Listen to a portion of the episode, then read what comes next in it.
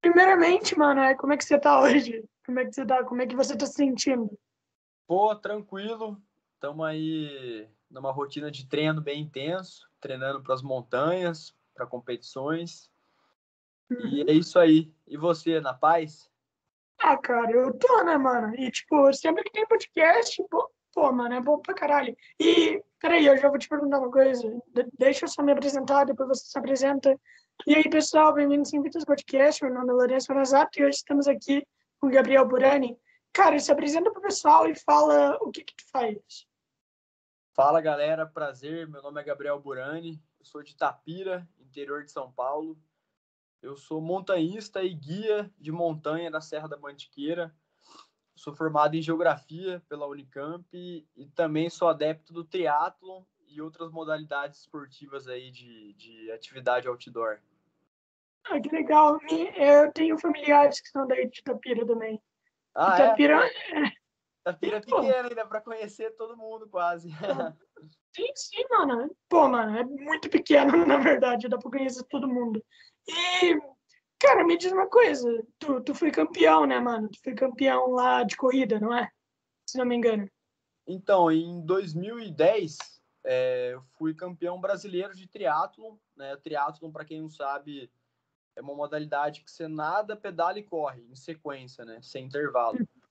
E eu comecei bem novo a, a, praticar atividade física, né? Sempre fui muito adepto de esporte. Comecei com capoeira, fui pro jiu-jitsu, fiz várias coisas. E me encontrei no triatlon, assim, por ser uma modalidade que desafia bastante, né? Por ser três coisas juntas, né? Então, de adolescência, assim, eu comecei meio que na brincadeira, pedalando com a galera aqui em Tapira. Você já veio para cá, mas tem bastante morro, né? Tem bastante subida. E aí eu comecei a competir, entrar numas provas, assim, só para ver qual é que era, né? E aos poucos eu fui me desenvolvendo até que eu consegui ser campeão brasileiro na minha categoria, né? e eu consegui a vaga para o Mundial no Havaí. É, o Mundial ele ocorre uma vez por ano, é, com o primeiro colocado de cada categoria né, no Campeonato Brasileiro. E só que daí na época, né, eu não fui para o mundial porque era muito caro, né, demandava uma logística muito complexa, ter que ir para o Havaí, né? não é tão simples assim, não era na, na cidade vizinha, né? E uhum. eu acabei que eu não fui, mas eu ainda pretendo é, voltar a disputar o brasileiro e, e, tentar ver se eu consigo essa vaga para agora, quem sabe ir para lá. Uhum. Pô, mano, é, tu sempre teve esse, como que eu posso dizer, essa aura aventureira? Tu sempre Cara, teve? Sempre, desde moleque, eu sempre gostei de mato, nunca me dei, agora antes da conversa, não tava nem conseguindo botar o Skype direito aí. é, tudo que envolve tecnologia, eu também não vejo série, quando eu falo isso a galera fica de cara, eu não, quase não vejo TV direito. Então eu sou meio que bicho do mato mesmo, sempre fui. E aqui em Tapira, né, a gente teve a sorte de conviver com um professor que ele chama Seu Zé Barreto, né? Hoje ele já é idoso, ele tem uns 86 anos. E ele tinha uma escola que era uma escola de aventura, né? É, ele é professor de, educação física e ele levava a criançada, né, criançada de fato, assim, 8, 9 anos de idade, para acampar em, em, lugares, assim, é, meio que remotos aqui na, na, região, né.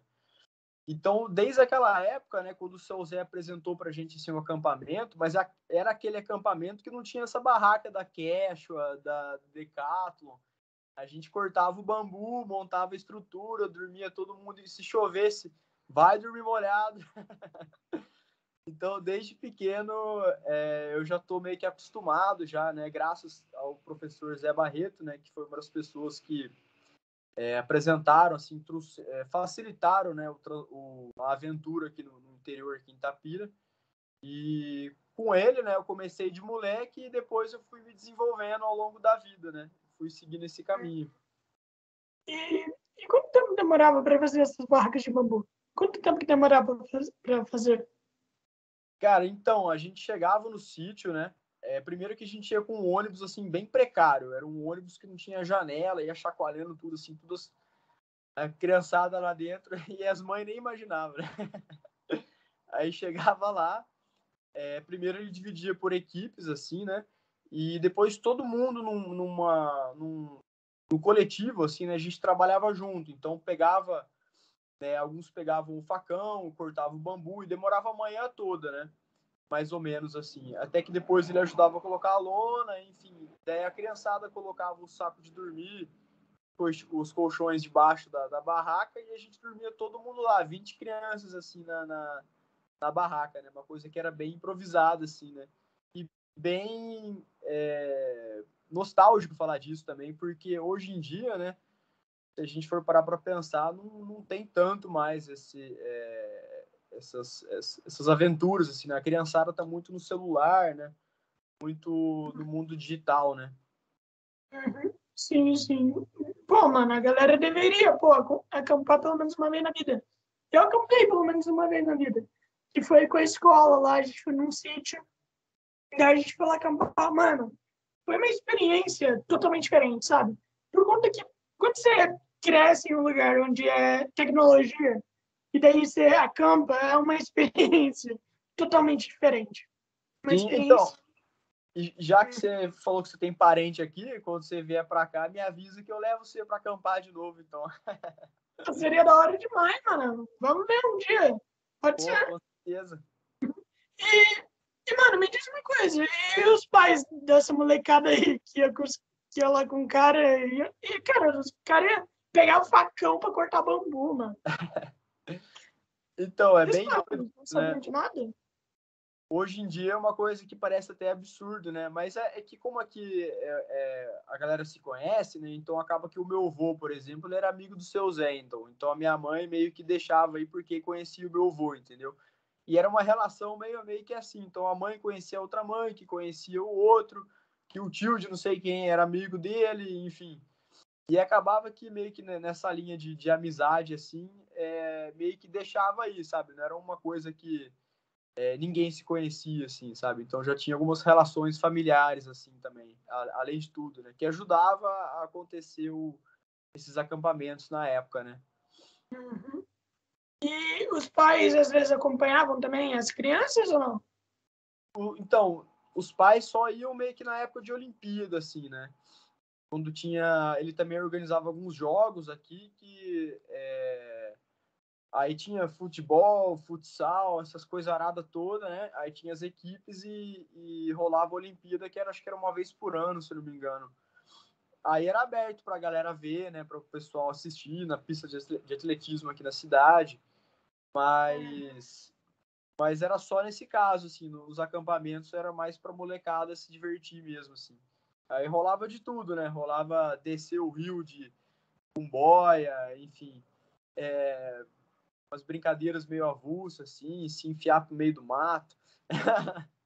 uhum. é, das coisas do triatlo, né? Qual foi a coisa que você aprendeu primeiro? Entre nadar, correr e qual é o outro mesmo? Pedalar. É, pedalar, qual foi nadar, que você aprendeu primeiro? É, você nada, pedala e corre, né? Essa sequência. Uhum. Eu, eu acho que eu, eu aprendi, aprendi assim, entre aspas, né? A nadar primeiro.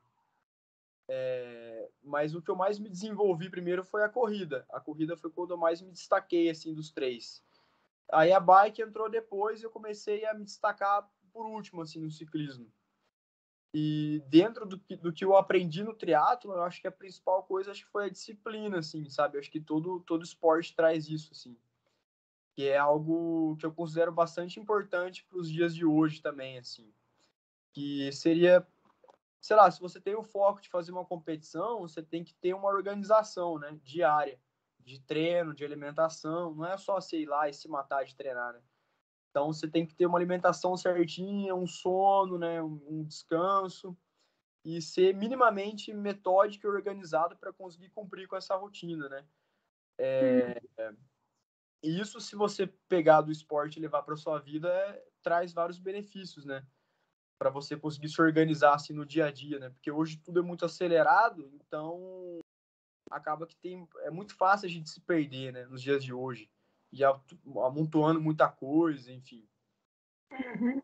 E também tem aquela coisa de a maioria dos momentos é meio que passa muito rápido, então tu não percebe, tu não vive o momento, né? Tu é apenas mais um momento, beleza, um momento de felicidade, mas depois, depois passou, tu fica, ah, beleza, tu, tu, não, tu não liga, entende? Eu, eu acho que as pessoas estão sentindo muita falta disso, sabe? De momentos marcantes. É o que eu acho. Uhum. E o esporte ajuda muito nisso, né, mano? De trazer é, momentos marcantes e tudo mais. E me fala uma coisa. De onde tu tirou, tipo, a ideia, pô, mano, eu quero começar a escalar montanha, entende? É, tipo, por quê? Como que você teve a ideia? Qual foi a primeira montanha? E como que tu sabe quando uma montanha é boa para se escalar ou não? Cara, então, é bem legal essa pergunta, é, o montanhismo, porque aqui em Tapira, né, não tem montanhas assim, né, que nem tem na uhum. Serra Tapira. É, mas eu sempre via na TV, era uma coisa um pouco abstrata, assim, até, né, de eu ficava, cara, que doideira, né, só para mostrar aqui, não sei se era para ver, mas minha paixão é tão grande, ó, que o meu quarto é cheio de quadros de montanha. Então tem de tudo, tem mapa, tem tudo que a aventura exige está espalhado por aqui né, no, no, meu quarto. Mas a primeira travessia que eu fiz foi a Serra Fina, foi em 2014, já faz um tempo já. É, a Serra Fina, para quem não sabe, ela é a travessia mais, ela é considerada a travessia mais difícil do Brasil, difícil fisicamente, assim falando. É o maior desnível topográfico, ou seja, é onde tem mais subida e descida dentro de um, de um espaço, né? E naquela época eu tinha 17 anos, se não me engano, era meio moleque ainda. E quem me convidou para ir foi um camarada meu, né, que hoje em dia a gente trabalha junto. É, ele falou, cara, tem uma travessia aí, uma a gente vai acampar, não sei o que. Eu falei, cara, eu vou. Já, me coloquei no rolê, vamos embora. Eu fui para Serra Fina meio que sem saber muito bem o que era montanha, assim, sabe? Tipo, como que era a preparação para você fazer uma montanha, o que você tinha que levar especificamente para você não passar perrengue, né, para você não passar aperto na montanha. E eu fui com o que eu tô agora, assim, uma blusa regata, fui meio de, de qualquer jeito. Cara, eu sofri demais lá. Nossa, foi um frio do cão, a gente pegou zero graus, eu tava, meu saco de dormir era para 10 graus, assim, saca? É, eu, todo mundo vai de bota, né? E naquela época eu fui de tênis, com uma meia de algodão, que é uma coisa que não se faz também no, no trek, né? No montanhismo. É, então meu pé ficou todo fodido, assim, foi só, só, velho, foi só desastre, assim, saca? Mas acabei a travessia. A gente concluiu ela em três dias, a gente fez a Serra Fina. Mas mesmo dentro de todos esses, esses perrengues que a gente passou, é, foi quando eu me encontrei de fato, assim, saca? Foi meio que um mergulho para dentro de mim eu falei, cara, eu amo isso aqui, esse lugar aqui para mim é, é, mágico, né? Apesar de estar tá passando frio e um pouco de fome, mas é isso que eu quero fazer na minha vida. E foi daí para frente eu comecei a ter mais frequência e aprender a partir dos erros, né?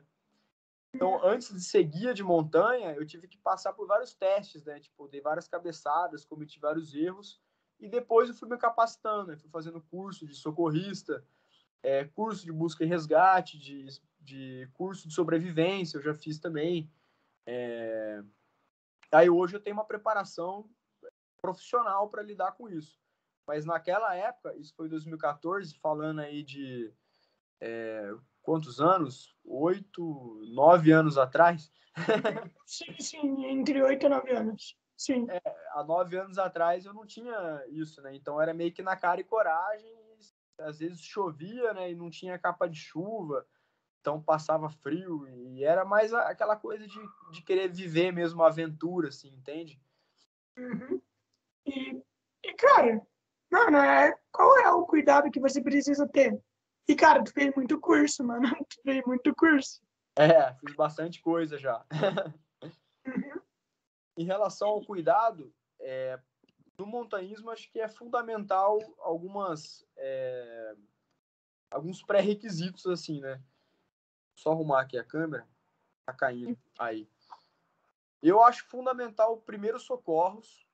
Se você, você saber como, como lidar com uma situação de emergência, sabe? Você ter esse conhecimento, ou pelo menos ter alguém no grupo que sabe.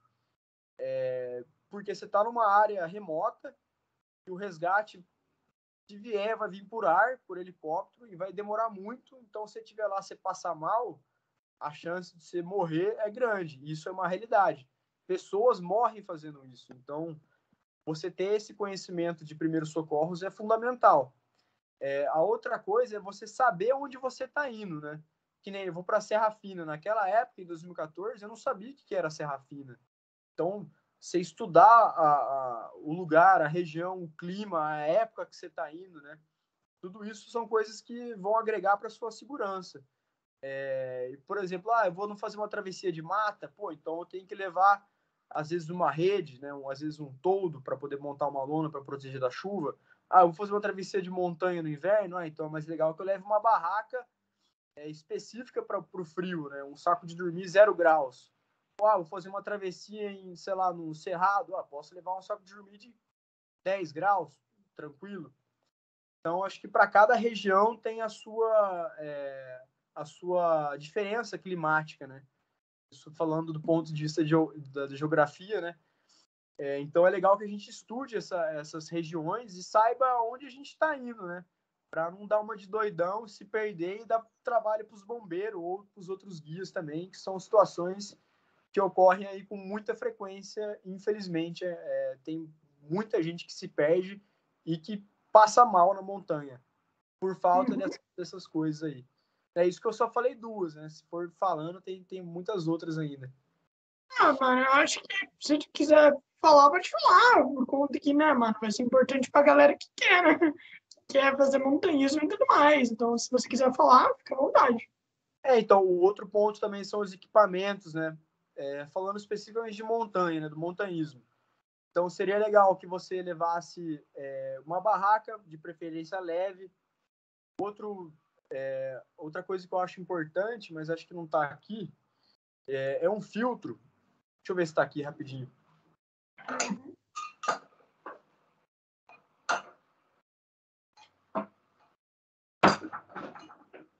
Ó, isso aqui é um filtro, ele chama Sawyer ele filtra qualquer fonte de água. Então você pega, enche a garrafa, rosqueia e bebe que a água vai sair pura.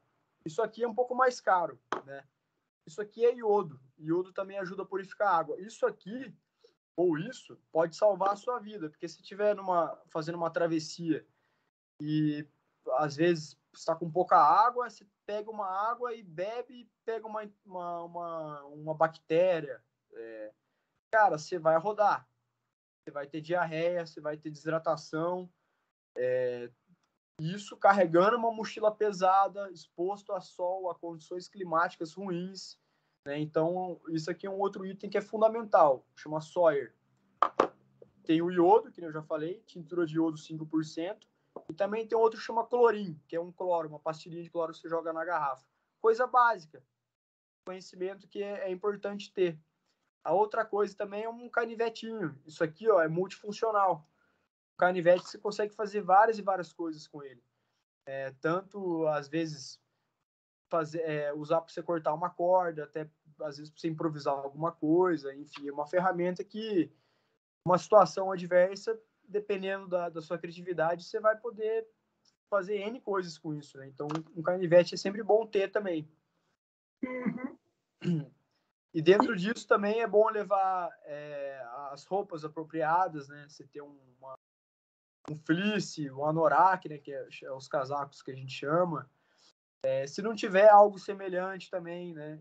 Isso tudo conta para a gente ter mais segurança na, na, na, montanha. E, além de tudo, se você não tiver com guia, um GPS, que você saiba usar o GPS ou uma carta topográfica, né?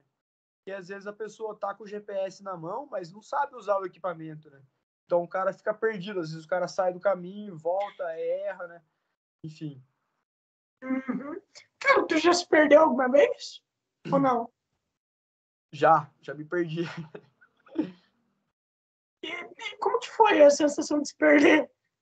Então, eu nunca me perdi feio, assim, sabe? De ficar claro. completamente perdido, assim. Eu já cometi alguns erros de navegação, mas já corrigi é, na sobrevivência, a gente aprende que quando você está é, perdido, é, uma, é, um instinto nosso. Vamos supor, você está fazendo uma trilha, uma caminhada, aí você errou o caminho, você tá na dúvida se você errou ainda, né? Não é aquela coisa que cai de primeira, assim, você, pô, errei. É, você vai indo, vai indo, até que você tende, né, a, a se afundar no meio do mato e indo cada vez mais. Né? Você começa a pensar assim, cara, uma hora vai aparecer o caminho, uma hora vai chegar, uma hora vai chegar.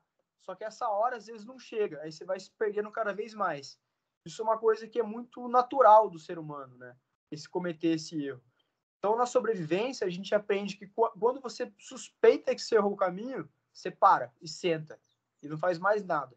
Dá um tempo, toma uma água, hidrata, come alguma coisa, espera baixar um pouco, aí você levanta e começa a observar. Falei, cara, é, acho que eu errei o caminho, né? Então você pode ir um pouco mais para frente, olhar, faz uma marcação numa árvore, né? Sempre marcando o caminho.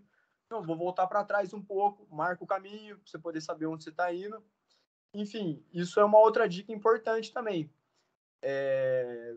Porque esse instinto de você, quando você está perdido, é você se perder cada vez mais. Isso acontece muito. Eu mesmo vejo, às vezes, quando eu estou guiando, é, alguma pessoa lá de cima que cai para o vale e começa a se embrear no meio do mato. Aí, se não é algum guia que dá um grito, ah, oh, tá, tá errado, o cara vai embora. Tá? Se perde. E às vezes tem que chamar resgate. Aí fica mais complicado. É, eu acredito que é muito mais fácil falando, né, mano? É muito mais fácil falando do que fazendo. Por conta... Eu não consigo me imaginar numa situação Tipo assim, eu acho que eu tô perdido. Eu não consigo me imaginar sentando e ir lá comendo alguma coisa. Não, mano. Eu vou começar a gritar desesperadamente. Oh, tem alguém aí, cara? Alguém vai me ajudar aqui? É isso. Oh, oh, oh, gritar para tentar achar a localização de, das pessoas que você se perdeu é uma coisa boa? Ou não? Então, o grito ele é usado assim como um instinto até, né? Mas o ideal é você ter um apito. O apito ele é meio que universal, como um, uma, um SOS, vamos dizer assim, um resgate. Né? Porque ele vai chegar mais longe, né? Você vai, vai conseguir ter um alcance muito maior de, de, de som. Pô, se eu apitar aqui, é capaz de você escutar na sua casa aí, né? Pá, aquele apito. Enfim. É... E tem alguns códigos também, né? De, de SOS. A gente usa três curtos, três longos e três curtos, que seria assim, ó.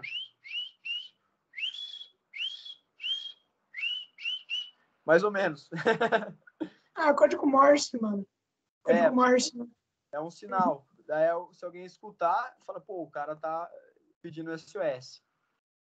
É, mas, mas mano, é, não é todo mundo que entende código Morse. Imagina tu fazer isso, mano, pro cara. O cara vai achar que é um pássaro, alguma coisa do tipo. Ele vai ligar. Então, mas dentro do, do, do, dos guias, né? Os guias sabem, né? Porque a gente foi treinado para isso. Se eu estou pedindo um resgate, é, geralmente é melhor quem for me resgatar no momento seja uma pessoa capacitada, né? Porque às vezes se vier uma outra, pessoa que não tem treinamento para te ajudar, pode ser que ela também fique numa situação de risco, né? Então isso também é importante. É, às vezes tem pessoas que não têm a, a capacitação para fazer uma, um atendimento assim. O cara vai ajudar, o cara vira uma outra vítima, o cara vai lá e cai e se fode também, entendeu? E vai ficar duas pessoas pedindo ajuda. Então, geralmente, quando se pede ajuda é porque tem que vir alguém que já, já sabe o que está acontecendo, já sabe como conduzir a situação, entendeu? Mas é claro, se for uma emergência, assim, o que vier, veio, né? Já, é, já ajuda. Uhum. Qual foi a coisa mais perigosa que já aconteceu com você? Pô, teve várias. É claro que teve. Ah, eu já eu tenho várias histórias de perrengue, né, cara, de, de situações adversas, assim. Mas teve uma vez, vou contar uma história curta aqui e meio imbecil também, até bom pra galera não repetir. Né, eu tava na Bahia, na Chapada Diamantina, e a gente estava no rio, na, na, na, na, Chapada, era um rio de corredeira, né? Então ele, tinha, ele ganhava bastante velocidade. E tinha uma, uma criançada, assim, que ficava pulando de uma rocha, né? As crianças eram nativas da Bahia, ou seja, elas estão no rio desde que elas nasceram praticamente, né? Elas pulavam de uma rocha e o rio levava elas e elas caíam na outra margem. Pô, e eu olhei aquilo e falei, cara, que da hora, é um tobogã, né? Mas eu pulei, né, da pedra delas, em vez de ir para a direita, eu fui para a esquerda, né? O rio levou eu para um outro sentido. E ele só foi me levando embora, assim, eu fui indo, assim, é, não conseguia, é, a correnteza estava forte. Aí eu caí no redamoinho, né, que era um, um buraco, a água ficava batendo, assim, e, cara, virou como se colocasse eu, sei lá, um ringue de boxe, assim, apanhando assim, o tempo todo. Aí eu segurei na rocha, assim, cara, e falei, cara, eu vou ficar segurando aqui até a hora que eu aguentar, né? Aí eu levantava para respirar, para logo engolir água, né? Aí uma hora eu não tava aguentando mais, falei, nossa, eu vou soltar, velho. E eu já sabia que se eu soltasse, eu ia ficar batendo, ia agonizar e provavelmente eu ia ficar lá mesmo, né? Aí a hora que eu tava quase soltando, assim, falei, cara, eu não tô aguentando mais, velho. Aí eu olhei para cima, vi um, um, amigo meu passando, assim, na margem do rio, assim. Aí eu dei um grito pra ficar. Aí eu baixei dele, ele olhou, aí até que ele me viu, assim, que eu tava é, meio afogando. Ele catou um pedaço de pau e arrancou eu de lá. Eu consegui sair do, do redamoinho. Foi uma experiência bem ruim essa. E é bom pra galera não repetir. Porque você tá num lugar que as pessoas nativas de lá fazem, é legal que você não faça, porque se elas fazem, é porque elas conhecem o lugar, né?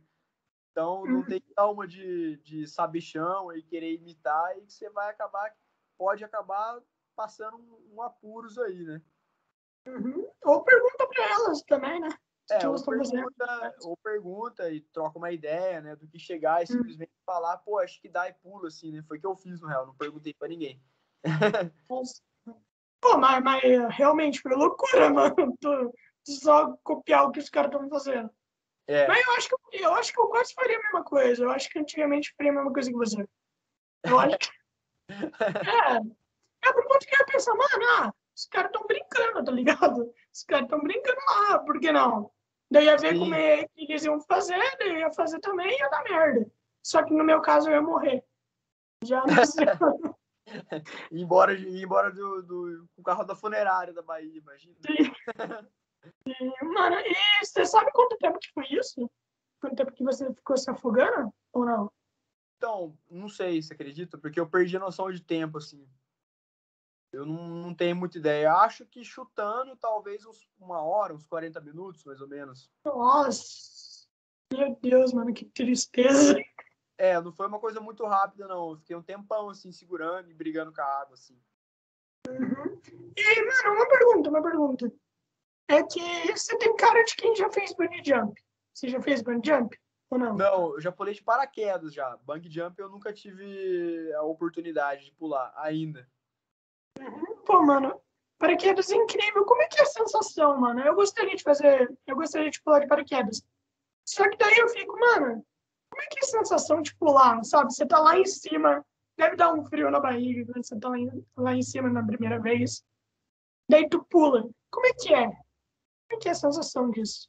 Cara, eu, eu achei muito massa. Eu, só não pulo mais porque é um pouco caro, senão pularia todo final de semana. mas é uma sensação de. Eu acho que é pura adrenalina, na verdade, né? É, eu não vou nem falar que é uma sensação de liberdade, porque acho que não é. É uma sensação de adrenalina mesmo, porque sobe assim, né? Uma, uma, uma coisa, assim, uma, uma energia assim, muito diferente, né? E você tá em queda livre, você não tem nem tempo de. Eu não sei, isso é difícil explicar. É uma adrenalina muito grande. Aí tem que hora que, que abre o negócio e começa a, a aí mais devagarinho, assim, né, o paraquedas, a hora que você tá, tu começa a ir de um lado pro outro e tal, aí você começa a curtir mais, assim, o visual, né, você tem mais tempo para contemplar. Mas a hora da queda livre mesmo, assim, é meio que é... pega o terço e reza, assim. Cara, você falou que você fez curso de sobrevivência, né? Daí eu tô pensando, é, como é que funciona? É teórico ou é na prática mesmo? Se for na prática, onde que os caras te jogam para sobreviver? Então, tem vários cursos de sobrevivência, né? É, e vários módulos também, né? Tem o módulo 1, o 2 e o último. É, eu fiz um com o instrutor chama Juliano, ele é um instrutor bem renomado aqui no Brasil, é, de sobrevivência e bushcraft, né? Bushcraft seria técnicas primitivas, assim, né? De, que nem tem na TV hoje em dia, esses largados uhum. pelados da vida, que os caras faz canoa, faz a, a, coisa toda, né?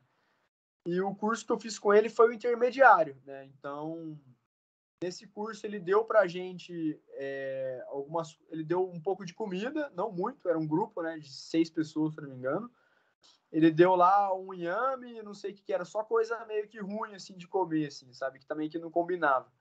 É, aí foram três dias de curso, né? E a gente tinha, tinha que racionar essa comida, que já era muito pouco, então você praticamente não comia, né? No curso, simulando uma, uma situação de sobrevivência, numa mata, né? Numa área remota. E a gente tinha que construir um abrigo, né? Então a gente fez um abrigo, tudo. Ele, é claro que ele estava junto, né? Não que ele largou a gente e falou assim, se vira, né?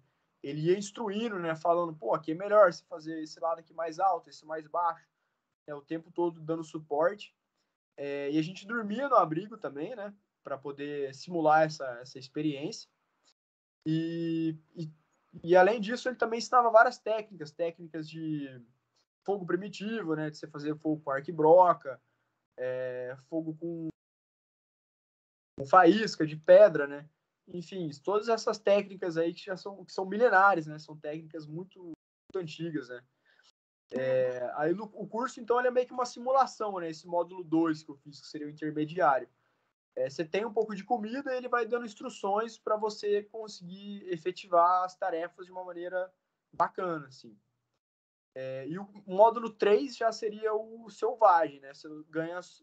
Aí seria meio que três dias mesmo, você não tem comida, não tem água e é você que se vira, assim, entendeu?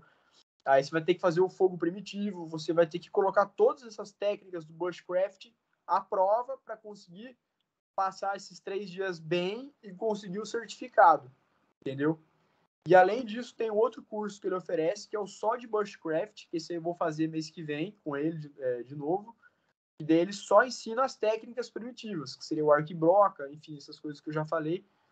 É, entre outras também, né? Como fazer mochila, é, a como fazer, enfim, como você deixar uma situação mais confortável, né? E saber usar os recursos do, do ambiente que você tá, né? Que, basicamente isso. Uhum. Eu acredito que o Bushcraft basicamente é a coisa mais importante que tem para sobreviver e tal, por conta que mesmo que você não tenha nada com você, você ainda consegue fazer as coisas. Claro, você ainda vai precisar, sei lá, de alguma coisa, você vai precisar para o começo. Você não vai começar, tipo, na mão, assim, ah, vou pegar a pedra aqui e montar um martelo com a pedra. Não é assim que funciona. Você vai precisar de alguma ferramenta antes e tudo mais, né? Ou, ou não. Tipo uma faca. É, então, é que depende muito do nível da pessoa é, que você tá, tá falando, né? Por exemplo, tem, tem pessoa que consegue, né? Fazer a própria ferramenta e a partir disso ela faz outras ferramentas e ela já consegue fazer uma série de coisas, né? Mas tem pessoa que, no meu caso, por exemplo, eu não sou especialista em sobrevivência, eu tenho conhecimento de sobrevivência, mas eu não sou especialista. É, eu precisaria de uma faca para começar a, a, criar os meus objetos, né? Eu, eu não me considero ainda capacitado para entrar no meio do mato assim e falar, velho, vou fazer uma casa aqui, entendeu? Mano, se tu pudesse, tu faria uma casa no meio do mato? Ou não? Oh, e moraria nela ainda. ah, mano, sei lá, velho. É... Você não curte muito tecnologia, né? Não, claro que tu curte tecnologia, mas eu tô falando, tipo, televisão e esse tipo de parada, né? Você não curte ah, muito. Assim, eu, eu assisto TV, não vou falar também que eu sou é, o homem da caverna, né? Porque também não é verdade, né? É, sei lá, eu também tenho outras meios de transporte, né? Enfim. Mas eu, entre ficar na cidade, num sítio, por exemplo, ou numa, sei lá, algum outro lugar parecido, eu preferiria o, algo que envolve mais próximo da terra, assim, né? Que está mais próximo do que eu gosto. Mas eu assisto TV, eu, eu vejo, às vezes eu vejo Largados Pelados também, que eu curto ver. Até me uhum. inscrevi pro programa lá. que legal, mano. Oh, largar esse pelado deve ser da hora de participar, né, mano? Deve, deve ser um perrengue absurdo também, mas deve ser bem massa. Uhum. Até por conta que tá pelado no meio da floresta. Eu acho que só o fato de estar tá pelado já aumenta muito mais o perrengue que tu tem que passar. Imagina só, mano. No frio. Exato. No frio tá ferrado.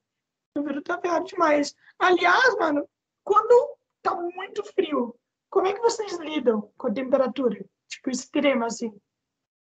Então, tem algumas técnicas também, né? É, eu levo sempre uma, uma manta, chama manta térmica. É uma coisa bem simples e barata também. Você acha no Mercado Livre, aí, em loja de pesca e camping, por, sei lá, 10, 15 reais.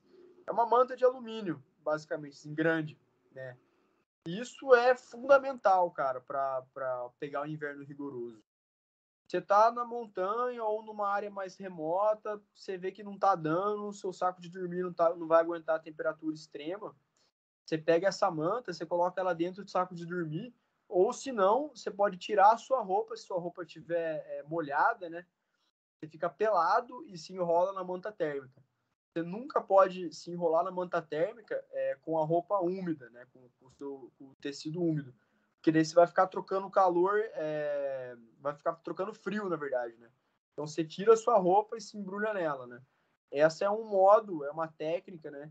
Que a gente usa para poder lidar um pouco com o frio né? e com situações adversas, né? Como hipotermia, no caso. Se enrola uma pessoa numa manta, né? aquece o pé. Tem uma outra técnica também que você pega garrafa, né? Geralmente a gente leva sempre um fogareiro, né? Fogareiro é um fogãozinho portátil. Você pode esquentar a água no, no fogareiro, colocar numa, numa garrafa, é, não muito quente, né? Deixar ela meio que morna e você coloca nas extremidades do corpo, né? Onde passa as principais veias, né? as artérias aqui, né? As artérias, na verdade. Embaixo do hum. braço, na virilha, aqui, né? Isso aí vai ajudar a aquecer a pessoa de uma maneira mais rápida, né? Se ela tiver com uma hipotermia. É uma técnica também que, para quem fez um curso de primeiros socorros em áreas remotas, sabe como lidar numa situação dessa, entendeu? É por isso que é importante esse conhecimento é, para quem pratica esse tipo de atividade outdoor, né? Você tá numa situação, é, às vezes você vai com um grupo de amigos, assim, cara, um amigo torce o pé, meu, vai conseguir andar, chegar até o final do, do, do acampamento, pode ser que vire o tempo, chova, o cara com o pé torcido ali, é, em contato com o solo, não está conseguindo andar, começa frio, frio, frio, frio, hipotermia e às vezes perrengue, entende? Então, se tiver alguém ali com uma mantinha térmica, já vai ajudar bastante. Uhum. Você já passou por alguma situação estranha? Por exemplo, ah, sei lá, eu tava lá no meio da floresta e vi uma pessoa que parecia estranha pra caralho, tipo isso. Você já passou por alguma situação estranha? Ou não? Já passei, não exatamente assim, mas eu já duas vezes, na verdade. Uma vez eu estava acampando sozinho na, lá em Extrema. É, e eu, eu ficava escutando assim, uns barulhos assim bem sinistros assim à noite, assim, saca? De tanto que essa noite nem dormi. Toda hora ficava um barulho esquisito, assim. falei, cara, eu ficava com o olho meio em alerta, assim, né? E a outra vez eu tava acampando aqui em Tapira mesmo, numa, mais pra zona rural. É, e eu ficava escutando um barulho também bem sinistro, né? Só que dessa vez eu resolvi ver o que que era, né? Da última eu fiquei na barraca mesmo e fiquei lá dentro, né? Aí nessa, nessa vez eu, eu saí da barraca, né? Eu tava sozinho. Peguei a lanterna e comecei a procurar o que, que tinha em volta. Né? Não tinha, não via nada, nada. Aí eu entrava na barraca, pá, um barulho estranho de novo. Falei, cara, mas que, que tá acontecendo? Eu saía, procurava, até que uma hora eu bati na árvore e eu vi que tinha uma coruja, aquelas corujas com a cara branca, assim, sabe? Aí eu comecei a ver e vi que tinha várias, cara. Eram muitas corujas. Era ela que tava fazendo barulho. Pô, mas coruja é bonita, mano. Coruja é bonita demais. Eu acho que ela chama Sundiara. Eu não lembro o nome de cabeça. Uma coisa assim. Essa aqui, cara branca. Uhum. E, cara, mas você nunca viu, tipo, ninguém estranho, assim, no meio da montanha, sei lá, onde você vai? Você nunca encontrou alguém que você falou, mano, esse cara aí, ele é bem estranho. Você nunca passou por isso? Nunca viu ninguém, nem nada? Ah, eu já passei uma outra, uma outra situação também, que eu, eu tava num pico que é bem conhecido, né? Que é o Pico dos Marins. Uhum. É, acampando lá.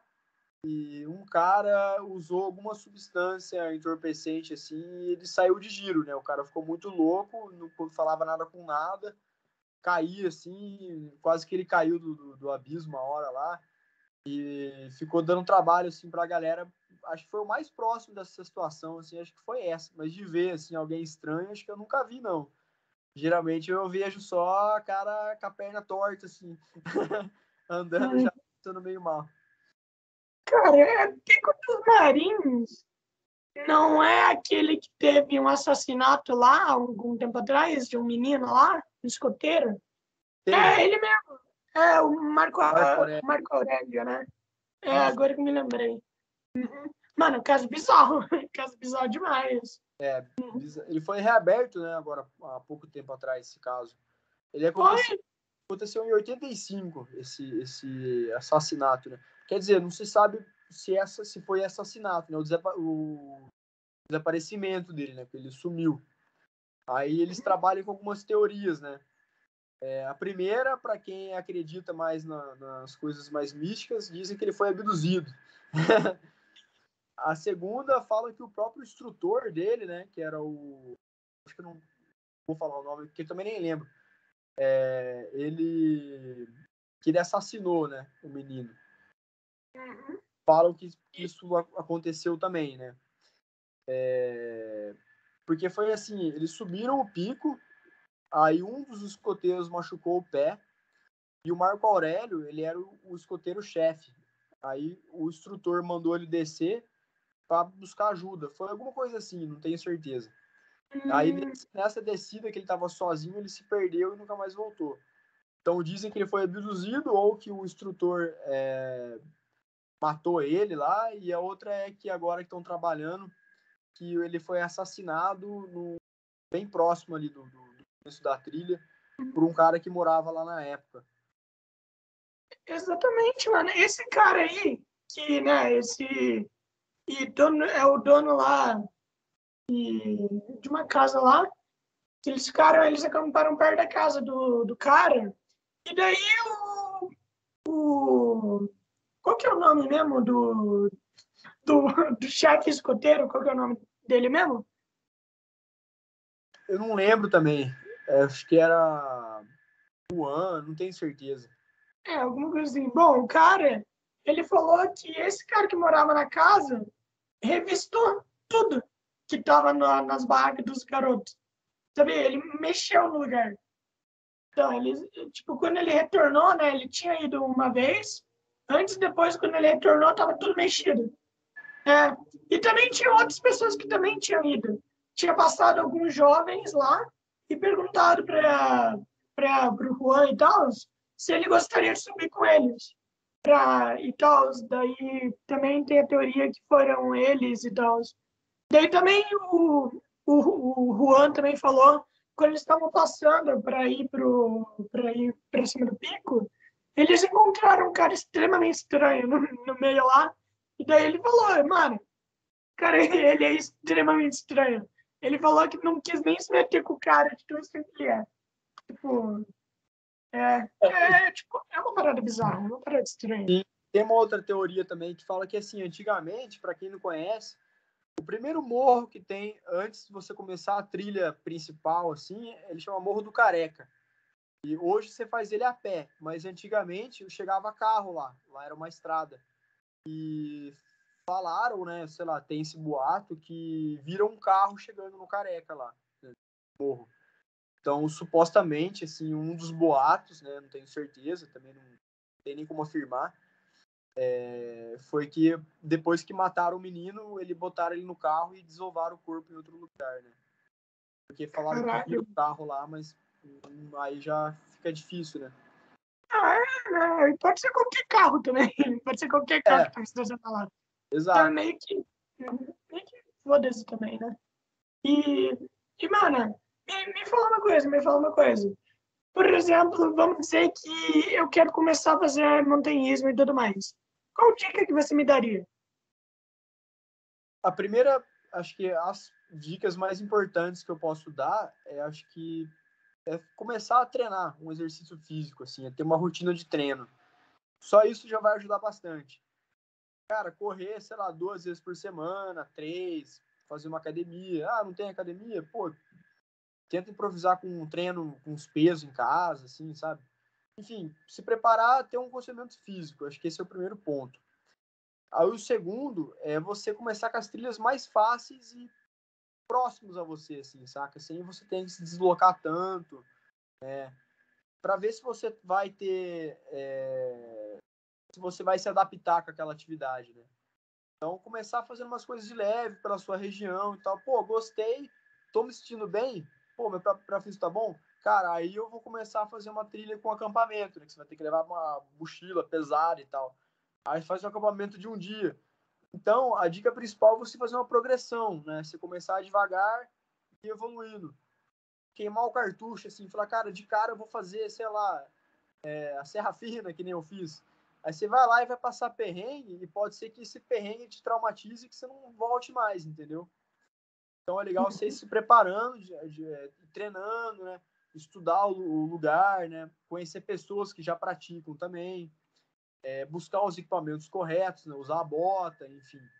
para você não chegar e não quebrar a cara na, na primeira, entendeu? Ah, e uma coisa, voltando lá um pouquinho no Pico dos Marinhos, duas coisas, uma coisa para te perguntar. É, a vista do Pico dos Marinhos é bonita quando você chega no topo?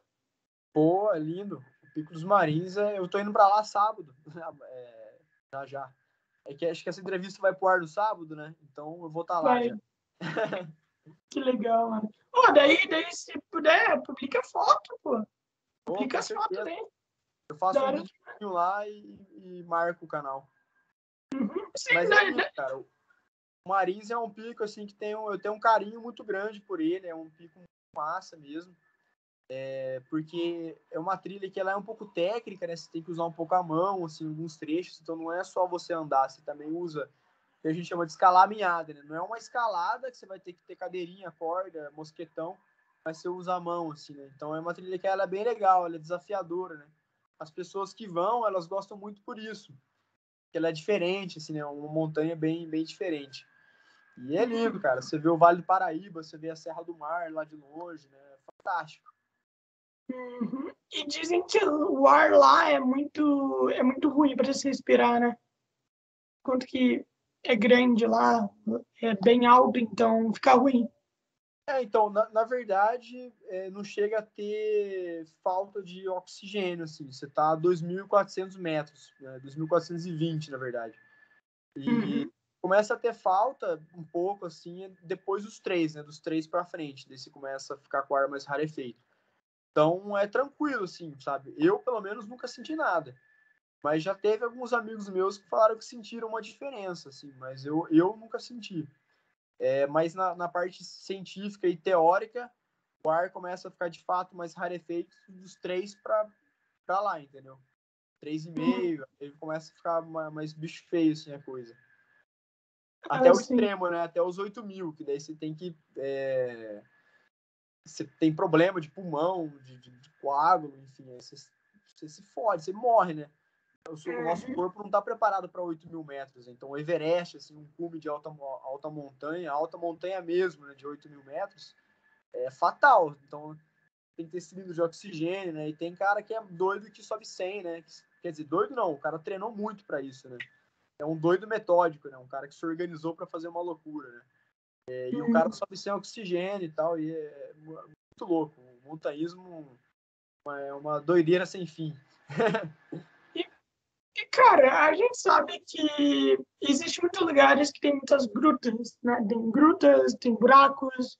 Como é que você faz para não, não correr o risco de pisar nelas? Por conta que, pô, às vezes pode estar escondido, né? Às vezes você não pode perceber e tal. Então, como é que tu faz? Como é que tu faz para tomar muito cuidado para não pisar ou não cair em alguma delas? Então, é legal você caminhar sempre com algum bastão na mão, né? Que você consiga ir colocando no solo na frente. Você vê que ele vai afundar e afundou muito, né? Que às vezes, como você falou, pode ser, sei lá, um solo falso, assim, né? É, que você possa cair, machucar o pé, aí você já vê, já confere antes, né? É, isso é, é uma, uma, uma, dica importante também. E do que às vezes você vai andando assim, avulsão e, e cai e fica lá, né? Então, você ter um bastãozinho é uma, é uma boa. Eu, eu tenho um, uns bastões que eu uso também para fazer a caminhada, né? Aí eu vou colocando no solo, porque ajuda também a, as costas, né? Aí aliviar um pouco o peso da mochila. Sim, sim. Eu achei que a galera andava com bastão por conta que tava cansada demais. Daí, daí se apoiava no bastão assim pra andar igual idoso com bengala. É. Pode ser também, se a pessoa estiver muito cansada, você pega o bastão aí e dá pra ela. Mas ele ajuda a aliviar o peso, né? Principalmente do joelho, né? Porque a gente está falando que, é, quando eu falo peso, a gente sobe com mais de 30 quilos na mochila, né? Quem está guiando. às vezes 35, às vezes até mais, né? E vai longe, depende do, do grupo. Então a gente está muito pesado mesmo, assim, a gente está carregando, sei lá, uma mochila gigante de 100 litros, com balde às vezes amarrado atrás ainda, levando comida para 10 pessoas, né? Então você tem que ter um apoio ali, senão o seu joelho vai chorar. Se não chorar agora, a hora que você fizer 40 anos, pode ser que chore mais, né? e, cara, guia de expedição, guia de expedição, eu quero saber, você sempre faz, é, tipo assim, guia na montanha, né? Sempre faz guia na montanha, nas montanhas que você conhece, ou você vai em montanha que você também desconhece? Então, eu faço guiada só onde eu conheço e onde eu domino o lugar, sabe? Mas, uhum. mas quando eu tô sozinho ou com os meus amigos, não, aí a gente vai para qualquer lugar. É, inclusive, no ano que vem, eu vou fazer o Pico da Neblina, né? Que é o maior pico do Brasil. Tem quase 3 mil metros e são 17 dias de expedição para você poder chegar no cume e voltar. É, mas aí a gente demanda uma equipe vai, você tem a gente vai junto com a comunidade Yanomami, que é uma tribo indígena, né? você passa por um ritual dentro da tribo, depois tem que pegar barco, jipe, voadeira e ficar, sei lá, cinco dias no meio da mata, eh, acampando em rede, até chegar no cume da neblina e voltar, ou seja, é uma loucura, é um lugar que eu não conheço, sabe? Mas eu tô indo com, eu vou com pessoas, né, no caso os Yanomami, né, a comunidade indígena, que dominam a área, né, que são nativos de lá, né? E o Pico da Neblina, inclusive para eles, é uma montanha sagrada, é uma montanha de cunho religiosa, né? Uhum. Sim, então você obviamente vai ter que ter muito respeito, né, com a montanha e tudo mais. E, e cara, é tipo assim, você para você chegar até o Pico da Neblina, você precisa estar junto com a tribo ou não? Precisa. É, isso é uma lei. Uhum. Sim. Ah, é interessante, pô você vai aprender muita coisa. Sim, Deve sim. ser da hora demais. É, uhum. até porque eu acho que isso, é, mudando um pouco de assunto, assim, né? Mas dentro do mesmo assunto, a montanha é bem interessante se você for pesquisar um pouco da história dela e da relação com as comunidades nativas. É, tem é, a montanha tem um significado simbólico assim muito grande, né? Para algumas comunidades, né? Que nem o Everest, é, por exemplo, o Everest é uma montanha sagrada, né? Para os nepaleses. E assim como a neblina é para os Yanomami, assim como, sei lá, o Itaguaré já foi um dia, né? Itaguaré, Itaguaré é um pico que está próximo ali ao, ao, Pico dos Marins. O tupi significa pedra sagrada, né? Ou seja, ó, os tupis, né, já falavam que, pô, é uma pedra sagrada. Então tem uma, uma, uma, é, uma, uma, coisa simbólica por trás da, da, da montanha, né? E eu acho que, assim, por isso a gente tem que ter muito respeito à montanha, à natureza, né, de maneira geral, porque as culturas assim têm uma relação muito forte. E eu acho que a gente carrega essa relação também. Eu acho que todas as pessoas têm esse DNA da, da, da, da montanha meio que intrínseco assim, né? De tanto que muita gente que vai que não conhece, quando chega lá, sente uma coisa diferente, é como se fosse, que nem eu falei no começo, um reencontro consigo mesmo, né? Então, a montanha é um lugar, você pegar ela numa escala global, muitas culturas, assim, é, têm esse apreço a ela, né? Então, acho que é por isso que a gente tem que ter respeito às culturas, à montanha, né? E, e é isso. e, cara, a gente já tá chegando aqui a quase uma hora. Então, eu gostaria muito de te agradecer por ter participado. Obviamente, eu vou querer te chamar mais, obviamente. Até por conta que foi curto, mas foi uhum. ótimo. Não, não importa se é curto, né, mano? O importante é essa conversa boa. E eu espero, eu espero que tu tenha gostado, mano, de estar aqui, velho. Eu espero que tu tenha gostado. E pode divulgar pra galera suas redes sociais, o que você quiser. Pô, eu agradeço demais o convite, foi bem bacana o diálogo. É, que nem você falou, eu acho que às vezes pode ficar conversando quatro horas, mas às vezes não é uma conversa meio vaga, enfim, às vezes uma hora com conteúdo é melhor, às vezes, para quem está escutando, né, por ser mais curto, que tem uma, bastante informação, assim, do que às vezes muito tempo, assim, muito extenso. Então, isso aí né, é de menos. É, vamos estar tá aí, sempre que quiser também, eu vou tô aberto aí para falar sobre vários temas aí que eu conheço, enfim. E Tapira também está aqui, quando quiser vir para cá. Claro, pô. Mano, é, divulga a galera aí suas redes sociais. Fala para elas por onde que vão te seguir e tudo mais. O meu Instagram é gabriel.montanhista. É a minha rede social que eu mais uso, assim. Então, se alguém quiser entrar em contato comigo, o Instagram acho que é a principal plataforma aí de, de, de... para me encontrar. ah, é, mano. Então é isso, velho. Tu deveria criar um canal no YouTube, aliás. É, então, eu penso nisso no futuro, ou em breve, vamos ver. então, então é isso, mano. Muito obrigado por ter aceito. Seu podcast vai estar disponível no sábado ao meio-dia. E é isso, cara. Muito obrigado. Falou aí. Tenha uma boa tarde. Só do Marins lá o podcast. Valeu, tchau, tchau.